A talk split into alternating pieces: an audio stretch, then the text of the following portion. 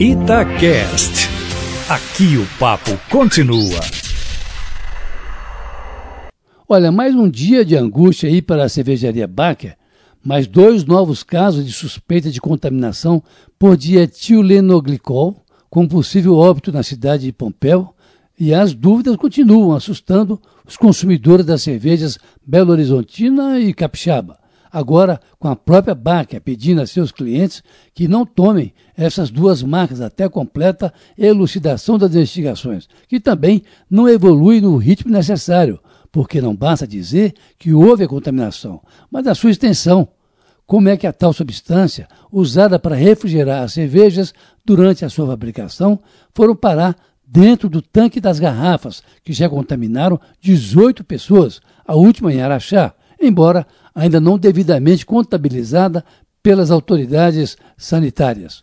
A pergunta que se faz é como essa substância chegou dentro dos tanques e por que, até agora, apenas 18 casos, por mais alarmante que seja, porque o que está em jogo é a vida humana, foram registrados quando se sabe que essas cervejas artesanais, caso da Belo Horizontina e a Capixaba, têm grande consumo, tanto que mais de 80 mil litros do produto, incluindo outras 20 marcas da Baker, estão bloqueadas e não podem ser comercializadas. Este, na verdade, Kátia e Eustáquio, o grande mistério que ronda toda essa história que começou com um óbito na cidade de Ubá no finalzinho de dezembro.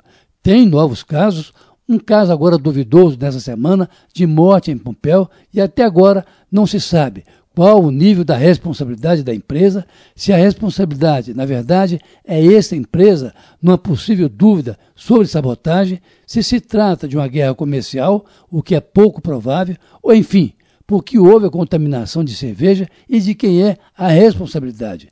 É descobrir aqui, antes que esse caso caia mais uma vez no esquecimento geral, respostas rápidas para todas essas dúvidas, porque não se trata, na verdade, de vidas humanas que estão em jogo apenas.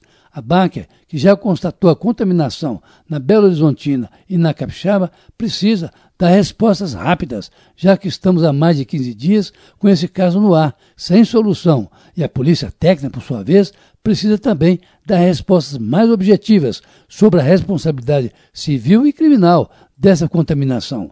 Proibir a venda da bebida, como fizeram as autoridades sanitárias, previne, mas não explica o que houve.